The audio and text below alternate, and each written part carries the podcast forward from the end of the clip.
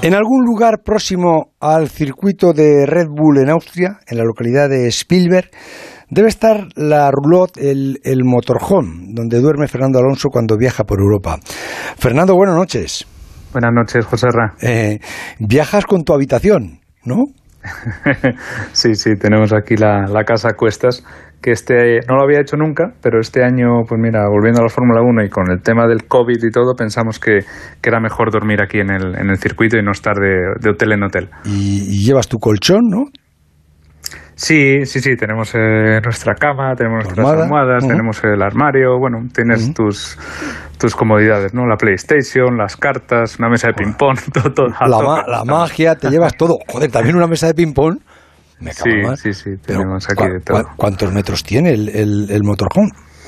Bueno, es un, es un trailer. De hecho, yo creo que se utilizó en años pasados para, para alguien en MotoGP y es un, un tráiler de esos que, que, bueno, desenganchan la cabina, digamos, y la llevan fuera del circuito y se queda aquí eh, lo que es eh, lo que es todo el, el, camión. Y bueno, pues se abre, no sé cuántos metros tendrá, pero tiene dos habitaciones, un salón y estamos muy cómodos aquí. Ah, ¿y qué te iba a decir? ¿Y eso lo tienes solamente para Austria o lo vas llevando para, para otros sitios de Europa? No, to todas las carreras de Europa tenemos el este van, ese van, mismo tenemos ¿no? un sí sí un, un, chico que va el domingo por la por la noche sale de aquí ya va a la siguiente carrera y lo encontramos allí el, el miércoles después. Todo montado joder qué bien. Y, y te iba a decir lo, y lo, lo, hacéis eso eso es una cosa que se, se encarga el, la escudería o es una cosa personal tuya bueno, eh, se encarga la escudería, pero, pero sí que a principio de año eh, lo normal es que eh, te quedes en hoteles. Eh, así que hablamos un poco de ello a principio de año, tanto mi compañero Esteban Ocon como yo, y dijimos, si le pedimos al equipo, si nos llevan dos, dos camiones de estos y, y, quedamos en el circuito, igual es mejor. Así que se lo pedimos al equipo, lo vieron bien también, como digo, por el tema del COVID y todo, y, y nada, pues se encargó el equipo. Pero, pero bueno, ya el año que viene estamos pensando en, en hacer algo parecido, esté el COVID mejor o peor, porque la verdad es que es muy cómodo estar aquí ya en el paddock y mañana levantarte y entrar ya casi al, al circuito. Claro, te evitas atascos de venir desde fuera y tal, ¿no? Todo. ¿Y, y la, la, la, comida eh, os la preparan ahí también o, tenéis otro, otro sitio? Bueno, cuando es, cuando es el fin de semana del Gran Premio tenemos la, comida del equipo y, y, aunque en la cena vengamos aquí al motorhome, pues siempre intentamos llevarnos algo del circuito que está mucho más rico y, y tenemos los cocineros de, del equipo. Y, por ejemplo, estos tres días, desde el domingo que acabó, la carrera hasta, hasta mañana que entremos en el circuito, pues nos, nos hemos apañado nosotros. Pero para no cocinar ni comprar muchas cosas, hemos comido fuera casi todos los días. Uh -huh. ¿Y en el tuyo quién duerme? ¿Tú? En el mío duerme el, el fisio, uh -huh. eh, eh, Alberto, mi mejor amigo que también eh, sí, que hace un contigo. poco de asistente. Y, y, yo, dormimos los tres. Ajá. ¿Y estos días qué estás haciendo? Estos días que todavía no hay actividad en el circuito y que no puedes rodar ni nada, ¿qué, qué haces? Bueno, pues mira, ayer eh, estuvimos un poco dando una vuelta en coche por los alrededores y, y, aprovechamos para comer fuera, como te decía, y hoy hemos hecho un poco de deporte. Alquilamos unas bicis ayer, hoy hemos dado una vuelta en bici por la mañana, luego hemos hecho deporte corriendo por el circuito eh, a la tarde y antes de cenar hemos estado en el motorhome de, de, mi compañero jugando a la PlayStation, así que uh -huh. bueno, ya ha sido un día un poco más activo. Porque esa zona del circuito es un, es un, es un valle que es donde comienzan a levantarse ya los Alpes hacia el oeste, ¿no? Sí, es, es bastante, bastante bonito. Es, sí. eh, bueno, en, en, Austria, pues imagínate, todo súper verde, montañas por todos los lados, senderos para andar en bicicleta, para caminar. La verdad es que es un paraíso en ese sentido. Y, y lo único que ha hecho un calor horrible estos últimos dos días y una humedad también ¿eh? horrible. ¿Sí? Sí, hemos estado aquí que, que, parecía que estábamos en, en Dubái más uh -huh. que, en, eh, que, en, Austria, pero a partir de mañana creo que cambian las temperaturas. Eh, hay que ver, ese circuito, el, el de Red Bull, esto es de Red Bull. Estaba pensando, yo digo, joder, qué cantidad de dinero mueven con el botecito ese que te despierta, ¿eh? Hay que ver. La verdad es que Madre tienen, mía, la, la que tienen lo han montado bien y, ¿Mm? y, le han dado al, al, deporte del motor desde, desde, sus principios, ¿no? Y primero con, con, los deportes extremos, pero luego pues con el motocross, con uh, las motos, luego con la Fórmula 1, ahora tienen, bueno, llevan ya muchos años teniendo dos equipos. Primero era Toro Rosso y el, y el equipo Red Bull, los dos ahora tienen el circuito, la verdad es que, bueno, para, para el deporte del motor eh, seguramente fue una bendición, ¿no?, su llegada. ¿Y, viste ayer a la selección española? Claro, sí, ¿Qué tal? estuvimos viéndola. ¿Sufriste mucho? Bueno... Al principio. Pues, Al principio echaste por la boca de todo. No, no, no, lo vi tranquilo, lo vi tranquilo. Y, luego cuando íbamos... Tú un partido tranquilo no lo has visto nunca. No, no, lo vi tranquilo, hombre. Cuando, cuando nos pusimos 0-1, pues un poco ahí de tensión, pero luego cuando fueron eh, empatando y nos pusimos por delante, pues tranquilo. Y luego como nos empataron a cinco minutos del final, como que no dio tiempo a ponerse nervioso. Fue como una sorpresa así demasiado rápida, una, ¿no? Una película de Hitchcock, ¿verdad? Sí, lo que no quería era llegar a penaltis. Eso sí que hubiese sido demasiada tensión y afortunadamente no, no hizo falta. ¿Y el Francia-Suiza lo viste también? No, de ese no lo vi.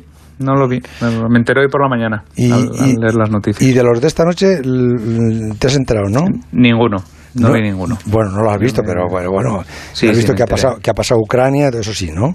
Sí, sí, sí, y Inglaterra, 2-0. Oye, ¿y, ¿y cómo va el, tu adaptación después de dos años fuera de la Fórmula 1? Llegas y, y, te vuelves a subir a un Fórmula 1 y ¿qué es lo que has extrañado más? Que has dicho, joder, esto no estaba igual. Mm, no sabría qué decirte. la, la, verdad es que mm, me ha estado bastante bien y no, no he encontrado grandes sorpresas. Lo, lo, más difícil quizás es la filosofía que tiene cada equipo de, desarrollar el coche. Para el piloto, pues seguramente la suspensión delantera y la dirección asistida, que es lo que tienes en, en tus manos, el volante, y eso es un poco diferente de, de equipo a equipo. Y luego, pues un poco los neumáticos, que aunque sean parecidos, en estos últimos dos o tres años han evolucionado y se comportan un poco de manera diferente cuando, cuando los estresas, ¿no? Cuando estás a mitad de curva y tienen toda la carga sobre ellos, pues son un poco más frágiles, entre comillas, un poco más delicados. Y bueno, un poco recoger, retomar un poco el tacto con los neumáticos y, como digo, con la forma de la dirección asistida y lo que te da de información el volante en tus manos es, quizás eh, eh, el paso más duro que, he tenido que dar o el aprendizaje más, más, eh, más duro, pero, pero bueno, mm, bastante bien y, contento. Esas sensaciones, Fernando, ¿dónde se cogen? en el volante, las notas en el, en el volante, la sensación de los neumáticos que se van, las notas en, en el asiento, cuando te estás sentado, ¿dónde las sientes? ¿En la espalda? ¿Dónde lo siento? ¿O en todo? Bueno, en, en teoría lo, lo, normal sería sentirlo todo en las manos, sentirlo todo en, el volante, cuando llegas a una curva eh, te tiras hacia, hacia el vértice, hacia el interior y el volante pues va cambiando digamos el peso, ¿no? Como cuando entras en un coche de calle y vas a una rotonda y, y, si entras demasiado rápido, demasiado despacio, el volante como que se pone más duro o menos duro, ¿no? Depende del agarre que tenga el, coche en ese momento. Pues un poco parecido en, en un circuito y, y con el Fórmula 1.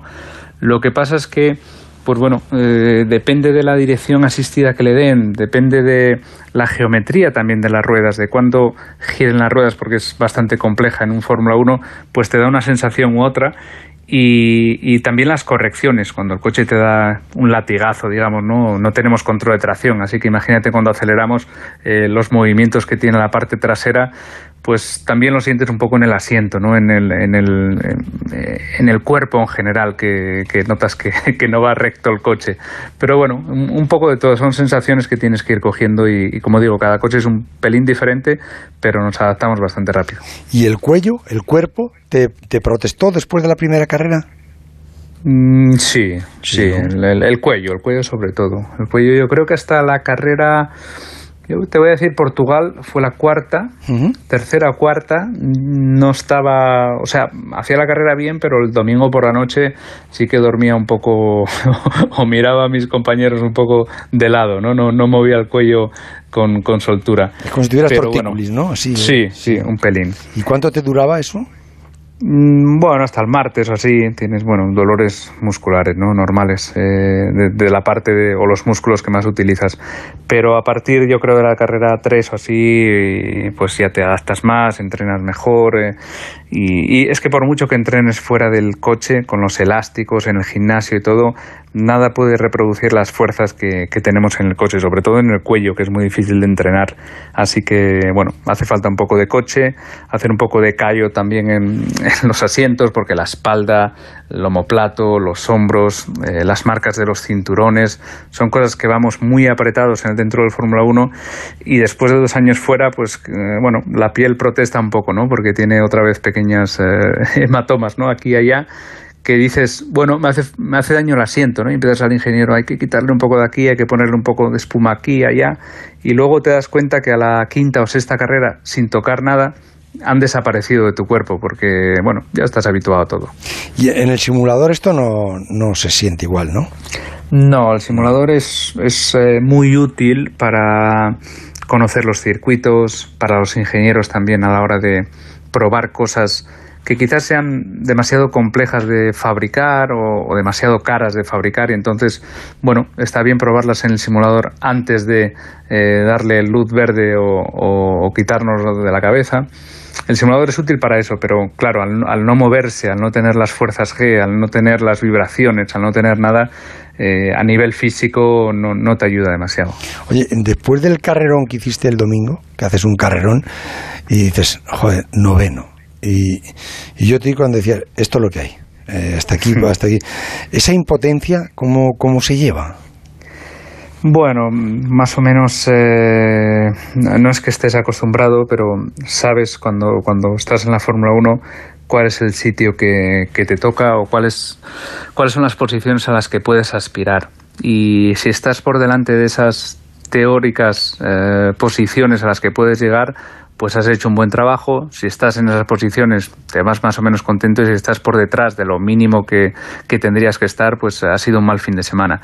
Así que, pues bueno, vas cambiando tus objetivos, ¿no? Un poco como en cualquier deporte, pues eh, habrá equipos de fútbol de primera división que si llegan a la Europa League, pues es un éxito y si hacen eh, novenos o décimos y estaban luchando por la salvación, pues es un éxito también, ¿no? Entonces, bueno, es frustrante, sí, porque todos queremos ganar y, cuando estás en, en la Fórmula 1 quieres llegar eh, el primero, pero también mi vuelta a la Fórmula 1 este año pues está muy enfocada al año 2022, que hay un cambio de, reglas muy grande. Y, bueno, podía vivirlo este 2021 desde casa viendo la tele o vivirlo desde aquí ya dentro y preparar el 2022 desde dentro del equipo, ¿no? Y me parecía la mejor opción y, y estoy contento, ¿no? Aunque parezca un poco demasiado poca recompensa, ¿no? Hacer solamente entre los 10 primeros o 8 primeros. Sí, porque físicamente te va a venir bien, vas a volver a recuperar la, musculatura en el cuello, la, la, fuerza, las sensaciones, todo eso. Pero mm, el coche que están preparando, con, que va a ser el cambio de todo. Ayer le, le decía yo a, a, Vila del Prat que Mercedes ha dicho que, bueno, que ellos ya, mm, dando a entender como que renuncian, que ya no tocan el coche de este año y que ya se ponen a preparar el del, el del 2000, el, importante, ¿no? El que va a ser en el 2023, ¿no? Eh, vosotros, mm, e-, ese coche, ¿cómo, ¿cómo lo tenéis o cómo lo estáis viendo? Sí, sí, el 22, el 22, es el, cambio, el año que viene. Así que sí, bueno, pues como Mercedes yo creo que estamos todos los equipos, ¿no? El, este coche, el actual, el que estamos corriendo, pues está un poco ya, digamos, entre comillas, abandonado. Es, es un coche que vamos a seguir corriendo todo el año, pero que no va a tener ninguna evolución sustancial para ningún equipo. Y, y todas las fábricas están trabajando de cara al año que viene. ¿Por qué? Porque hay una reglamentación bastante diferente a la actual y, va a necesitar muchísimo trabajo y un rediseño prácticamente de todo el coche. No se van a parecer en nada a los actuales. Así que, bueno, estamos todas las fábricas trabajando en ello. Si le preguntas al PIN, pues mm, te dirán que, estamos bastante contentos de, cómo están yendo las cosas porque empezamos mucho antes en ese coche del año que viene de lo que han empezado en, en, en su historia, ¿no? Porque siempre se empieza, digamos, a partir de agosto se empieza a trabajar en el coche del año siguiente.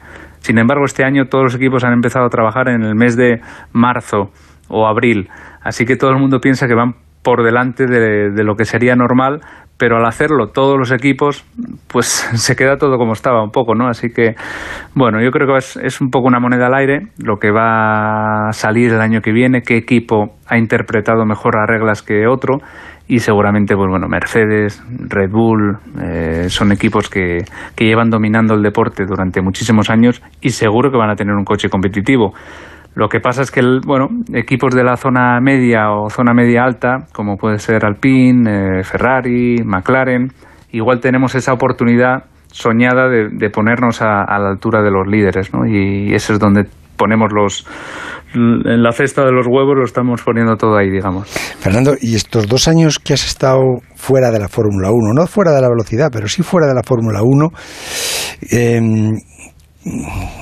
¿qué has notado? ¿Hace, ¿Hace frío fuera? No, no, no, no, fueron fantásticos. ¿Sí? Fueron fantásticos. ¿Y, cuál es, eh, cuál es el, que, el que más te ha gustado? ¿Dónde más has disfrutado? ¿Has estado en Le Mans, en Daytona, Indianápolis, el Dakar? Es que has hecho de todo, joder. Sí. Yo digo, este se me sube en una moto. has sido campeón del mundo de resistencia. Mm, ¿Cuál ha sido el, lo que más te ha llenado? Pues mira, eh, la, mezcla de todo fue lo, más, lo que más adrenalina me dio, ¿no? El, poder cambiar cada fin de semana de disciplina y de coche era un reto tan grande y, una adaptación tan, tan grande la que necesitaba que, que me obligaba como a sacar lo mejor de mí y como a aprender cosas en, tiempo récord. Y eso era un, desafío tan grande que, que me, emocionaba ¿no? cada, cada, cada fin de semana y, lo disfruté a tope. Y esos dos años, eh, mirando atrás, lo hubiese hecho mucho antes, lo hubiese hecho a lo mejor en el 2014 o 2015, el estar dos o tres años fuera de la Fórmula 1 y hacer todas esas aventuras, porque las tenía dentro, las quería hacer, me encantaban las 24 horas de Le Mans, me encantaban las 500 millas de Indianápolis, veía eh, todos los resúmenes del Rally Dakar con, eh, con ilusión y, tenía eso dentro, ¿no? Y hasta que no lo hice y, lo disfruté, pues como que la Fórmula 1 me estaba frenando, ¿no? De alguna manera. Así que fueron dos años muy buenos. Me quedaría con las 24 horas de Le Mans, porque las gané dos veces y, claro, tengo un recuerdo fantástico. Y también con el Dakar, porque aunque no se ganó, bueno, fue una experiencia a nivel competitivo fantástica, pero a nivel humano también. E, es un rally en el que tienes que sobrevivir un poco con, tu copiloto, eh, con Marc Coma, que me lo pasé pipa, y, estas dos semanas cruzando un, desierto ¿no? y un país entero. Así que eh, fue una experiencia que, seguramente repetiré en el futuro, sin duda. Oye, em, el coche del, del Dakar no lo tienes en el museo, ¿no? No, ese no, ese creo que llega a final ah, lo vas a tener también. Sí, es que el museo, de verdad que cualquier persona que le guste, no voy a decir la Fórmula 1, ¿no? que, le, que le gusten los coches, que le guste la de verdad que es para verlo, es que es espectacular, ¿eh? es que si tú quieres, mm, mm, de verdad, ¿eh? cualquiera que tengáis niños y cualquiera que, que, que les guste esto, está el primer car con el que empezó Fernando Alonso que te costaría trabajo buscar ese puñetero car, rebuscarlo, comprárselo al que lo tenía, ¿verdad? Eso, joder, porque fíjate que se han pasado tiempo el primer, el primer Fórmula 1 en el, que corres, el primer coche de Renault con el que quedas campeón del mundo, el segundo, luego el, primer McLaren, luego el primer Ferrari, luego eh, todos los coches, luego el de, el de Indianápolis, el de, el de Le Mans, están todos ahí. Es, es maravilloso eso, de verdad, es, es para verlo eso. ¿eh? Si encima dices que vas a, vas a meter el, el, del, el del Dakar, Sí, sí, sí, la verdad es que estamos, estoy encantado ¿no? con el museo y la gente, todas la, las, las, críticas que tiene son, son buenísimas y, bueno, intentamos cuidarlo al, al máximo y bueno, no, no ha sido fácil encontrar todos los, los cars, por ejemplo, con los que corrí, eh, todos los monoplazas, desde la Fórmula Nissan a la Fórmula 3000 y por supuesto todos los Fórmula 1, que es eh, seguramente las joyas más, más grandes que hay y faltan dos coches, el coche del Dakar que tiene que llegar a final de año y el coche de las 24 horas de Daytona que tendría que llegar a principios del año que viene. Así que con eso sería completo y bueno, lógicamente con el coche que estoy corriendo actualmente, el del año que viene y los que queden, ¿no? Dame un minuto nada más, que tengo algunas cosas que recordar. Son las 12 y 20 minutos exactamente de la noche, con Fernando Alonso desde, desde su motorjón en el circuito de Red Bull. Onda Cero. José Ramón. Con Fernando Alonso desde Surlot, ese motorhome en el circuito de Red Bull en Austria, donde vuelve a correr este domingo el Gran Premio de, Austria. Fernando, em, hemos, hemos pasado momentos que yo estaba recordándolos esta tarde que, han sido bonitos. ¿eh? Aquel chavalín de, que yo conocí en, en, el Teatro Jovellanos aquella noche, que me la encontré dormido en un sillón con su pantalón vaquero y aquellas zapatillas de deportes, dormido como un tronco, hasta la una que, empezamos. Eh, ¿En qué se ha convertido? Bueno, pues eh, no lo sé, no creo que, haya cambiado. ¿En lo que soñaba? Mm, sí y no. ¿Por qué? Porque yo creo que cuando empecé a correr, cuando nos conocimos, que tenía 20 años, pues... 17. Eh, sí, mm. claro, menos. Mm. Pero tampoco, no sé, la Fórmula 1 era como una cosa eh, lejana, ¿no? O inalcanzable, o no, no, digo para extranjeros, pero que como un chaval de Oviedo, ¿cómo iba a llegar a la Fórmula 1 si no tenía tampoco ningún tipo de, de repercusión lo que hacíamos o la Fórmula 1 no era muy seguida en España o parecían esos coches eh, super máquinas no espaciales que no iba no iba a ser capaz de conducir nadie no entonces no lo sé lo veía como más tan lejano que me, me entretenían los cars me entretenían las fórmulas pequeñas pero no lo sé la Fórmula 1 era como que era demasiado lejana e inalcanzable así que tampoco tenía ese sueño, ¿no? Que tenía que llegar sí o sí a conducir un Fórmula 1. Y luego llegó todo. Se, llegaron los triunfos, después de, de Minardi llega, llega Renault, después de, em, de Renault llega el primer campeonato del mundo, luego, luego el segundo, te, conviertes en el personaje que te convertiste, ¿no? Em, decía Valdano siempre que, que la fama es una, un autobús que te atropella.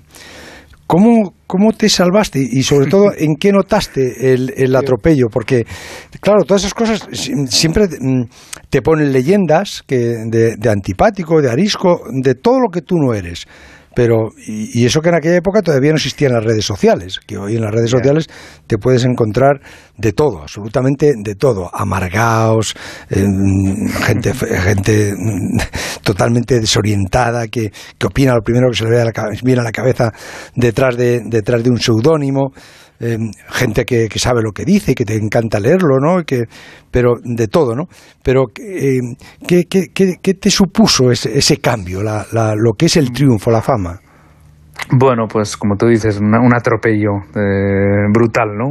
y estaba yo debajo de un autobús y otro autobús y otro autobús y otro autobús que pasaban por encima mío cada día prácticamente porque, como bien dices, pues bueno, tenía 21 años y, ganaba mi primer Gran Premio de Fórmula 1, tenía 24 años y era campeón del mundo de Fórmula 1 y, y me tocaban vivir cosas a las cuales yo seguramente no estaba preparado para, para vivir, ¿no? Con, con esa edad y, sin ningún tipo de, de, madurez aún. Así que, pues bueno, eh, la fama llega y de repente estás en todos los sitios, en todas las portadas, haciendo anuncios en televisión, eh, conociendo a gente súper importante y como digo, eres un, un, chaval de Oviedo que no, no has visto nada de mundo hasta, hasta antes de ayer.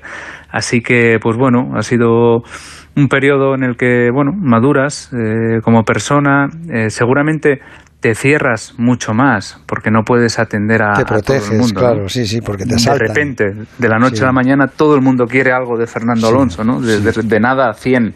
Entonces, pues ese 100 lo tienes que controlar de, la mejor manera posible y, es un poco cerrándote un poco en, tu núcleo más cercano y, racionando mucho tus apariciones, ¿no? En, prensa o en televisión o en, radio o lo que sea. Y eso seguramente se entendió mal en algunos casos aquel programa que hicimos en Barcelona con, con Messi, con Iniesta y con Eto'o, ¿te acuerdas? Es verdad, sí, sí. Tengo, tengo la foto, tengo la foto yo, por ahí guardada, la vi el otro día y claro, Iniesta y Messi, claro, yo los veo súper jóvenes. Ellos me verán a mí también y, yo también estaré súper jóvenes, pero yo como no me veo a mí mismo, a ellos los veo súper jóvenes. Le regalaron una camiseta a mi hijo firmada, ¿te acuerdas? Sí, sí, sí. pero sí, pero lo que pasa es que Javier se hizo del Madrid pero del Madrid a, todo poder, como decía, como decía Iniesta. Eso está bien, eso está bien. Y, la camiseta de Messi desapareció. qué disparate, qué disparate hizo, qué disparate. Bueno, fíjate si te digo que estuve a punto de darle en adopción. Porque... hombre, no, el, Madrid es, es, un seguro, es un seguro. Y luego el del Palacio de los Deportes, que hicimos con más de, con más de 12.000 personas en, en, el Palacio enseñando el Renault, ¿te acuerdas? Eso fue una locura. Además había, ¿eh? había sido el, el, Campeonato del Mundo unos, unos meses antes, en septiembre, hicimos el programa en diciembre en, en Madrid y claro aquello aquello se llenó y, bueno tengo tengo recuerdos muy, buenos no lógicamente ahí conocí a, Raquel también eh, que fue mi, mi, esposa luego y, y bueno pues eh, fueron fueron momentos inolvidables no todas las noches que pasamos y, a los sitios a los que fuimos. Y, y, luego el de la el de la mina el, el, el, de la mina yo creo que a tu padre fue el que el que más le emocionó verdad era Asturias era los mineros claro Claro, la, la, mina, hombre, a mí me chocaron muchos. La mina está en el podio, seguro.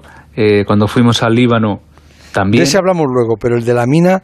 El, de la mina, era, la primera vez que, era, la primera vez que bajabas a una mina? La primera y la última. Solo, solo bajé en esa ocasión. Joder, cuando nos subimos en el ascensor ese que suena el pernio, ¡clan!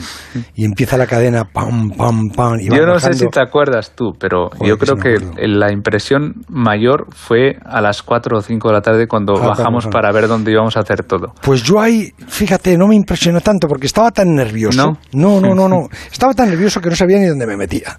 Eso, empezó, eso empezó a bajar yo decía, me impresionó, dije yo, uy, aquí hay que bajar otra vez a las once y media de la noche yo no sé si podré bajar otra vez. Sí, sí, sí, pero no, me bajamos. Pero luego, cuando bajamos ya de verdad, vestidos de, toreros de verdad, con el mono puesto para empezar a hacer el programa y empezamos la, con la sintonía bajando en el, en el ascensor 600 metros pozo abajo, que se hacían inagotables, es que eran 600 metros, bajamos, ¿no? Y, y, Víctor Manuel con la guitarrina, ¿te acuerdas? Sí, sí, sí. Espectacular. Aquello, cantando a los mineros la, la planta 14. Víctor Manuel. ¿Y qué frío hacía? Buenas noches. Buenas noches. Joder, que se hacía frío. Qué corrientes, tío. Mucho, ¿eh? Mucho. Tú sí que habrías, tú habrías bajado, habías bajado alguna Yo había bajado otra vez, pero también de turista, ¿eh? Sí. Sí, nada más, nunca más.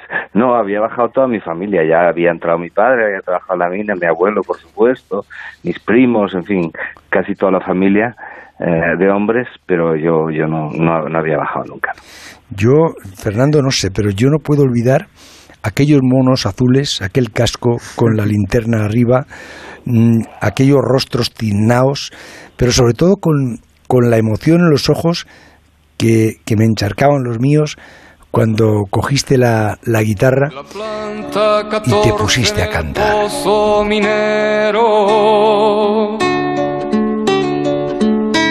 De la tarde amarilla tres hombres no volvieron hay sirenas, lamentos, acompasados ayes a la boca del pozo. Dos mujeres de luto anhelando dos cuerpos y una madre que rumia su agonía en silencio. Es el tercero. A las diez la luna clara se refleja en las sortijas del patrón recién llegado con sombrero, gravedad y su aburrido gesto. ¿Te acuerdas de las caras de los mineros, Víctor? Me acuerdo perfectamente que había gente muy joven y, y, una cosa que, bueno, se hicieron fotos, lógicamente, con, con, con, Fernando, conmigo, y después decía, no, mándamela al correo, ya hazla tú y mándamela al correo. Y, y claro, eso ahí abajo pues te impresiona todavía más, ¿no? Y sobre todo me impresionó conocer a una de las chavalas que estaba allí trabajando en el turno de noche, porque uno de sus, su padre había muerto en el último derrumbamiento terrible en San Nicolás, y, y es una tradición que hay en la mina, que cuando muere un familiar tuyo en la mina, quien ocupa el puesto es quien esté necesitado el trabajo, al que le toque, ¿no? Y en este caso, pues en una chavala pues debía tener 25, 26 años y allí estaba ella lista para trabajar, ¿no? Bueno, Fernando, buenas noches. ¿eh? Buenas noches, Víctor Manuel. Encantado otra vez de saludar. Igualmente. Que yo lo que no sé es cómo pudiste terminar de cantar, porque yo, cuando tú terminaste, no, era capaz de articular palabra. Bueno, yo canto porque cierro los ojos, porque en, esas circunstancias es muy difícil, muy difícil cantar, ¿no? Es muy difícil cantar viendo la cara de la gente, ¿no? Y más cuando tienes ahí presentes a, la gente de la mina, ¿no? Que es muy, muy complicado cantar ahí, entonces lo que hago es tratar de no mirar, cerrar los ojos, pensar en lo que estoy haciendo en ese momento y nada más. ¿Y tú, Fernando, qué sensación tenías? Bueno, los pelos de punta, ¿no? Como los tengo ahora solo escuchando otra vez eh, el, momento, ¿no? De estar eh, en esa situación, en, en, la mina, como dices, a 600 metros, eh, pues eh, Víctor Manuel allí con una guitarra y su voz, eh, con el frío que hacía, que salía como el, el vaho este, ¿no? De, la boca cuando hablábamos y estaba allí cantando con, con esa voz y con esa emoción, pues era, era realmente espectacular y, supongo que también el desafío técnico, ¿no? Que era para, para vosotros y para todos los técnicos de la radio, el, el poder eh, bueno, transmitir ese momento que estábamos viviendo allí y, a esa profundidad a, las ondas, ¿no? Y que todo el mundo, que toda España lo pudiese oír como lo estábamos oyendo nosotros, era todo, bueno, un conjunto de cosas que parecían irreales. Fíjate, Víctor, tú me hiciste un regalo acojonante porque en otra ocasión eh, yo tengo un amigo mío que, que pues era mi amigo. De, si me dices que cuando le conocí no, lo recuerdo porque antes de la comunión eh, ya, ya lo conocía, ¿no? Y era un, fan de Víctor Manuel, ¿no? Entonces cuando él supo que íbamos a hacer esto, pues, pues estuvo como loco, ¿no? Y cuando Víctor estaba ensayando la planta 14, yo le dije, Víctor, espera un momento. Y se la cantaste a él, ¿sabes? Bueno, ese ha sido el mejor regalo que he podido hacer yo a a mi amigo Javi, ¿sabes? Qué bien. Fue, fue precioso aquello. Eh, Víctor, ¿dónde, dónde, ¿dónde escribiste esta canción? Esa canción yo la escribí por, por un disco que me regalaron de en una zona en Argentina que hay minas de plata es La Rioja, Argentina, y me regalaron un disco y ahí sentí hablar por primera vez de las relaciones entre patronos y trabajadores y tal, como yo nunca había escuchado antes, ¿no? Y entonces se me ocurrió escribir una canción que reflejase, bueno, parte de lo que yo conocía de la mina, pero ya era una mina mucho más antigua de cuando yo escribí la canción, ¿no? Eh, por las situaciones que se producen, en fin, por todo, ¿no? Era más la mina de mi abuelo que, la mina que, que, yo vivía o que tenía cerca cuando compuse la canción. Pero es que las, metáforas, estabas inspiradísimo porque las metáforas son preciosas. La madrugada es, es verdad, ese, ese color gris azul de la madrugada, ¿verdad? Sí, ¿sabes lo que pasa? Además que es una canción que provoca emociones que anoche la canté en Burgos, por decir la última, ¿no? Y la gente de repente se emociona mucho con la canción. Pero yo me emociono también, que que la canto y me pongo en el sitio y me pongo y soy capaz de, revivir todo eso que estoy contando en la canción, ¿no? Em, sobre todo tendrás en la cabeza al abuelo, al abuelo Víctor. Sí, el abuelo Víctor siempre lo tengo en la cabeza, ¿no? Y siempre, ahora cuento una cosa que antes no la contaba, ¿no? Porque mi abuelo, la verdad es que se murió sin decirme si había escuchado la canción, ¿no? era el, típico hombre muy silencioso, muy recto, muy, muy, en fin, muy vertical, y el tío eh, nunca me dijo. Pero un día así, entre paño y bola, me dijo, dice, oye, ¿tú por qué tienes que andar contando por ahí que la abuela me esconde el tabaco a mí? Nada más. De, Por eso me enteré yo de que había escuchado la canción. ¿De tus abuelos qué recuerdos tienes tú, Fernando? Bueno, pues... Porque eh, también tú estabas también muy apegado a ellos. Sí, sí, sí, a mi abuela, mm, sobre todo mi abuelo, los abuelos, los padres de mi padre, eh, no tuve la suerte de conocerlos, eh, se fueron cuando, cuando mi padre era muy joven. Y luego pues los padres de mi madre, mi, mi abuelo y mi abuela, pues imagínate, yo corría en CAR, era, había sido campeón del mundo ya y, mi abuelo, pues eh, claro, estaba súper orgulloso y, estaba todo el día con los recortes de, periódico y estas cosas y, también pues nos dejó demasiado pronto y luego se quedó solo mi abuela y con mi abuela pues sí que tuve una relación eh, como, como una madre, ¿no? Porque pues bueno, fue quien me crió, quien eh, estaba siempre en el colegio, quien comía con ella, cenaba con ella cuando mi madre y mi padre trabajaban, así que mi abuela va a tener siempre el lugar de honor en, mi corazón. Y sí que te vio triunfar tu abuela. Sí, sí, sí. te vio de campeón del mundo. Fórmula 1, campeón del mundo, iba a todas estas eh, celebraciones que hacíamos en el ayuntamiento, en Oviedo y todo, estaba allí en primera fila, porque mi abuela además no era discreta, digamos. O sea, le gustaba, si había una celebración y había que salir al balcón, salía ella un segundo antes que yo, porque, bueno, quería ver cómo estaba el, el ambiente. Víctor, el, el, el abuelo Víctor sí que, sí que era discreto, ¿no? Sí, era muy discreto. Pero mi padre, por ejemplo, era como la abuela de Fernando. O sea, quería enseñar y demostrar que, el hijo suyo valía mucho y no, y no perdía la ocasión. ¿Y, tú conocías a Fernando antes de, de, aquel, de aquel día, Víctor? No, no, lo conocía, bueno, pues por los periódicos y porque lo he seguido siempre desde que empezó, ¿no? Y pero no, no personalmente no lo conocía, no, lo conocí ese día. Víctor, y, y, llegar llegar arriba del todo como, como llegaste tú eh, cuesta cuesta renunciar a muchas cosas, ¿no? Eh, ahora miras atrás eh, y, y, dices mereció la pena.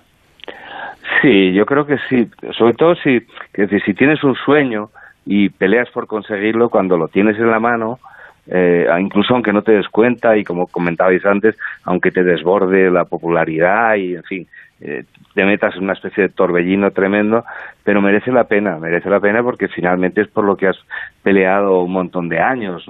Y, y después, en esta profesión eh, mía. En la mía es un como, como es un eh, correcalles continuo, que igual estás arriba, que estás abajo, que estás abajo del todo. Entonces lo que te da la medida del éxito es cuando estás abajo del todo, ¿no? Y cuando aprecias lo bueno que te ha pasado antes, ¿no? Entonces tratas de volver a, pillar la rueda, y volver a encontrar la canción y, y ponerte otra vez número uno y bueno, eh, así llevo 60 años. Actuaste ayer en anoche en Burgos, ¿no? Sí. Ahora estás en Madrid. ¿Dónde, ¿Dónde actúas próximamente? Pues mira, este sábado próximo en Alagón, que es una ciudad de, eh, muy cerca de Zaragoza, donde canté hace ya muchísimos años. Bueno, estoy cantando todas las semanas y, disfrutando mucho, ¿no? Porque hemos estado en el dique seco tantos meses, ¿no? Que a mí ya se me hacía muy cuesta arriba todo, ¿no? que yo creo que nos hace, a mí por lo menos, me afecta la cabeza, a todo, ¿no? O sea, eso de estar porque además no tienes ganas de hacer nada. Yo he estado 16 meses sin abrir la funda de la guitarra, ¿no? Y eso es una barbaridad. Además, cuando me hablan de la gente, es que la gente joven dice, no, y la mayor que a mí me afecta como mayor, ¿no? Pues yo tengo muy poco por delante ya, pero la gente joven tiene muchos años todavía por delante, ¿no? Entonces pienso más en mí egoístamente, ¿no? Y las ganas que tenía de volver a cantar. Eh, tocas en formato acústico, ¿no? Sí, estamos haciendo acústico y con banda también. Hemos hecho la semana pasada tres conciertos con banda en Madrid, Barcelona y en Honda, en Alicante, y en Castellón, perdón. Y, hemos empezado con el acústico desde fin de, ayer, ayer concretamente, y ahora seguimos esta semana otra vez. Víctor Manuel, un abrazo muy fuerte, hasta siempre. Un abrazo muy fuerte, Fernando, un abrazo también. Venga. Buenas noches. ¿Qué, qué momento pasamos, ¿eh, Fernando? Ese no se nos olvida, ¿eh? No, no, no, no, no. Hay, hay, hay momentos que, que, quedarán ahí para siempre y este es uno de ellos, ¿no? Porque era una mezcla, como digo, de cosas. No era solo un, momento profesional o una entrevista, era, era un momento muy personal, ¿no? El que, el que vivimos en, en muchas noches. Y luego nos fuimos al Líbano. ¿Te acuerdas? Joder. Ese también me acuerdo, del aeropuerto, de Camacho y de, los problemas ahí para pasar el jamón. Ostras, joder, para pasar el jamón, se le quedaron los legionarios. Vamos, que llevé a Pepín de mi pueblo, nada más que para que cuidara la cena, para poder cenar, y le quitaron la cena. Se puede ser más inútil. Vamos, vamos, vamos, vamos. Nos vinimos sin cenar, ¿te acuerdas? De Camacho. Que decía Camacho, ¿dónde está la tortilla? ¿Dónde está la tortilla? Me acuerdo de llegar allí, del, del viaje desde el aeropuerto hasta, hasta la base.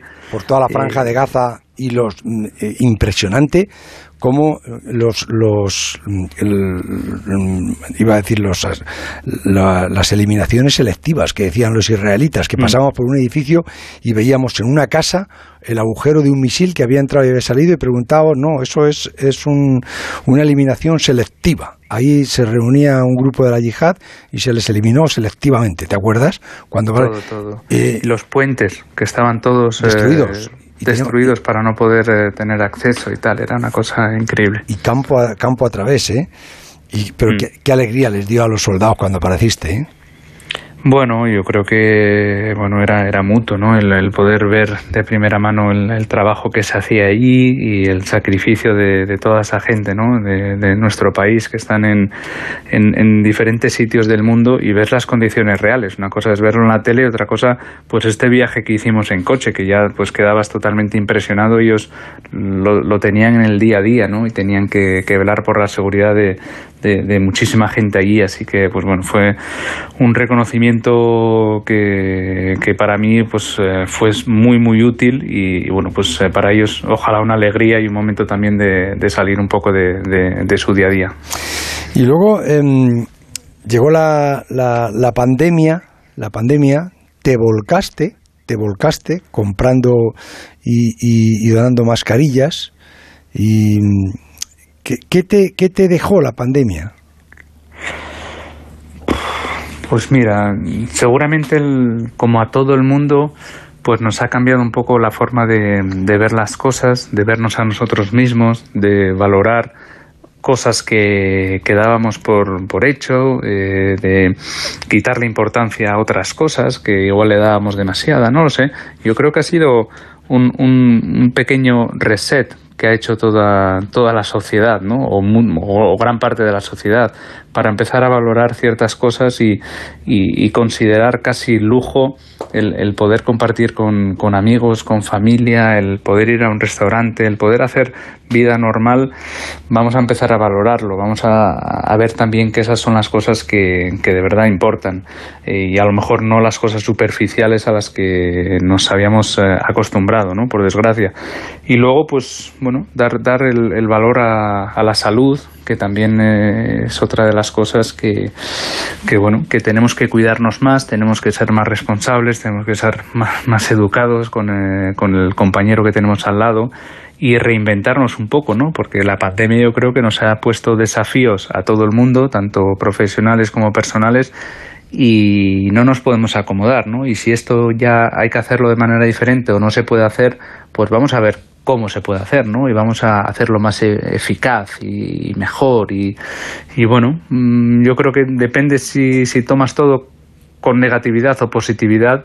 Yo lo tomo con positividad y, bueno, te lanzas a, por nuevos desafíos y de una manera ojalá mejor. Del accidente que tuviste en, en, en, Suiza, ¿no? Fue en Suiza cuando con la bici. Que, ¿Cómo fue? realmente que, que, porque todas las versiones que he escuchado no sé, quiero la tuya. Sí, bueno, fácil. Iba, iba por, eh, por eh, la ciudad, porque estaba como, como saliendo de, de, la ciudad donde vivo, en Lugano, y en un cruce a la izquierda que había como para entrar a un supermercado, pues eh, yo iba por la derecha de una cola de coches que había y dos de esos coches eh, pues dejaron un, hueco entre ellos para dejar pasar a un coche. ¿Sabes? Cuando dejas eh, un metro y le dices al de al lado, tira, tira, que, total estamos en cola. Y bueno, ese coche cruzó de repente, bueno, al, darle paso al coche, pues no se imaginaba que había una bicicleta detrás viniendo y bueno, pasó y, bueno, yo golpeé contra, contra el coche y bueno, perdí el conocimiento, golpeé con, con la cara seguramente, con la mandíbula. ¿Llevabas casco? Sí, sí, sí. sí. siempre... Menos mal, ¿no? Bueno, el casco al final yo lo examiné por arriba y por abajo y no tiene ningún rasguño, porque me di con la cara, tenía que haber mm. llevado un casco integral casi, ¿no? El de Fórmula 1, ese sería lo ideal. Eh, y bueno, pues cuando desperté un poco y tal, pues ya estaba como en la ambulancia, me llevaron a, a urgencias y me hicieron un, un TAC eh, en la cabeza por si, por si tenía algo roto y vieron que tenía en la mandíbula eh, dos o tres fisuras y que bueno pues que había que poner unas placas y esa noche me operaron me pusieron unas placas y las tengo que quitar a, final de este año ya, ya, ya. no dejaron pasar esa noche a nadie solamente entró tu novia allí no Sí, sí, me operaron esa misma noche. Tuve, tuve que ir a, Berna, que está a cuatro horas más o menos de Lugano, porque los especialistas estaban allí. Y bueno, mis, mis padres estaban en Asturias, eh, mi hermana estaba en, en, Barcelona en ese momento, y bueno, no, les daba tiempo a llegar para esa noche y bueno, como parecía que estaba todo controlado, al final no, no viajaron a Suiza, todavía había bastantes restricciones para, para, volar y todo, así que pues bueno, me quedé solamente con, con mi chica allí y, todo fue bien. Bueno, antes de, terminar, tengo a David Alonso aquí con su máquina de, de la verdad y de hacer resonancias magnéticas de, de corazón.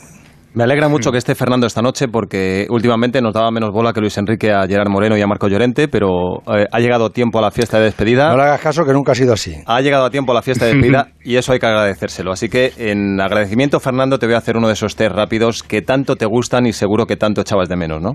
¿Qué tengo que responder? ¿Sí o no o algo más? Respuestas breves. Eh, Ya sabes cómo va. Esto es una vuelta rápida, así que respuestas breves y, lo que te salga. Lo hemos hecho muchas veces, así que esto es como montar en bicicleta, nunca se olvida. Ya, pero me haces preguntas que no tienen tan, tan breve respuesta, bueno, pero intentaré. Bueno, pues eh, alguna puedes decir paso pregunta, pero solo, solo una, ¿vale? Nada, nada, tranquilo. Venga, la primera es facilita. Eh, si no hubiera habido cambio de reglas, ¿habrías vuelto a la Fórmula 1? Mm, no, no hubiera vuelto. Durante tu ausencia de dos años, ¿pudiste fichar por Red Bull o al menos tuviste conversaciones con ellos? Alguna tuve.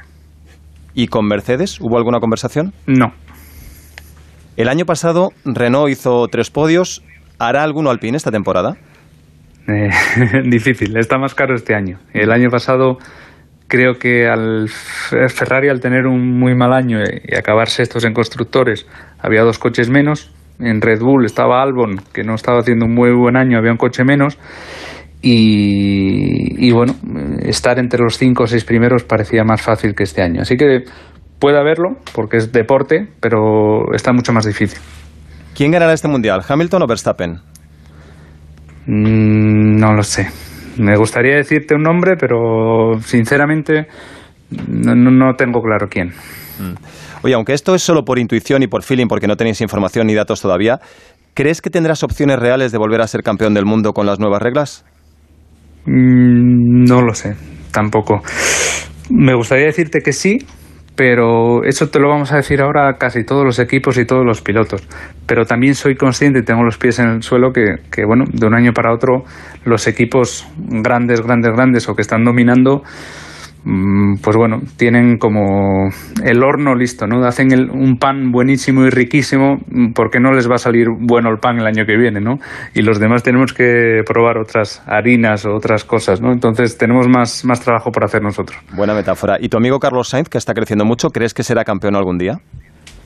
Pues espero que sí, pero, pero esa es una cosa también súper complicada de pronosticar y tampoco me gustaría meterle demasiada presión porque en Fórmula 1 solamente hay 20 pilotos, él es uno de esos 20 privilegiados ya, así que es un afortunado. Y luego pues si miras los últimos 20 o 30 años de Fórmula 1, creo que ha habido 4 o 5 campeones y ha habido muchísimos pilotos. E-, es muy difícil también ser, ser ese, ¿no? Así que ojalá lo consiga, pero sin presión, dejémosle trabajar. Te están mojando poco, ¿eh? Te arrimas menos que antes. Venga, sprint final, última recta. Eh, Verstappen dijo hace un par de semanas que con el mismo coche que Hamilton sería dos décimas más rápido. Yo añado tu nombre. Los tres con el mismo coche y dos meses de adaptación. ¿Quién sería más rápido a una vuelta y quién ganaría la carrera? y quieres que responda, ¿eh? ¿Quieres que responda? No, no te tienes que mojar un poquito, Fernando. No lo sé, yo respeto mucho a los dos. Yo creo que Hamilton, eh, para, para ser campeón tantas veces y para, para sacarle tanto partido al coche, tiene que estar a un nivel superior. No puede estar a un nivel normal porque si no, no lo consigues. Así que él ha dado un extra siempre que se sube al coche. Y Verstappen lo mismo. Yo mm, considero que también, pero luego a la hora de ver quién es más rápido, quién no es más rápido, esos son cálculos muy difíciles. ¿Cuánto ha aprendido estos años? Eh, no puede faltar una del Madrid, ya sabes eh, que siempre lo hacemos. Si te pidiera un consejo florentino para realizar un solo fichaje, ¿quién le dirías? ¿Haaland, Mbappé o algún otro? Ah, los dos. No, uno solo, mojate en esta por lo menos. No, no, el Madrid no tiene límites. Nada, perfecto. Pues venga, la bola extra. José Ramón de la Morena es uno de los tres periodistas que mejores entrevistas te han hecho. Sí, sí, no, sin duda alguna. ¿Qué va a decir? en esa sí se ha mojado. ¿Qué va a decir? No solo eso, yo creo que Joserra, pues mira, yo cuando era eh, ya tenía un poco de uso de razón, mi padre escuchaba la radio y se dormía con la radio eh, debajo de la almohada. Eh, para no molestar a mi madre, supongo. Entonces yo tengo ese recuerdo de cuando era niño y mi padre durmiendo con, con la radio debajo de la almohada y con la voz de, de Joserra. Y entonces, pues bueno, luego cuando tuve la oportunidad de tener estas entrevistas, de conocer a Joserra, de estos viajes, de, de, todos los especiales que hicimos, pues yo creo que ha sido un momento de mucho orgullo para mi padre y de mucho orgullo para mí y seguramente el descubrir la radio y la noche gracias a José Así que, pues bueno, el, homenaje que le tenemos que dar todos es, enorme. Joder, tómate algo. Eh, oye, dale un abrazo muy fuerte a, José Luis. Eh, una última. ¿Te hace ilusión formar una familia y, tener hijos? Sí, sí, sí, sí. Pues Siempre me ha hecho. Sí, pero date prisa. Ya, ya tenías que estar. Ya tienes que estar. Esto es echarte, echarte, una mejita siesta. Bueno, hay tiempo. se, puede, se puede ser padre a, a estar días. Sí. Mira Flavio. Sí, es, verdad. un padre Mira Flavio, Flavio, o algún otro. Sí, sí, El Flavio español. El Flavio español, sí, ya te digo yo. Oye, que mm, volverás a Asturias cuando te retires. Eh, sí, sí, sí, esa sería mi, mi, mi, ilusión más grande, ¿no? Además tengo el circuito ahí, tengo el museo, tengo a mis padres, que, que claro, yo llevo 20 años viviendo por el mundo y los echas de menos continuamente, ¿no? Y me gustaría vivirlos al máximo cuando, cuando acabe de correr. Fernando, a ti nunca te podría decir yo adiós. Siempre te desearé que, sea hasta pronto. Un abrazo muy fuerte. ¿eh? sí. Hasta pronto, José. Hasta siempre. Onda Cero. José Ramón de la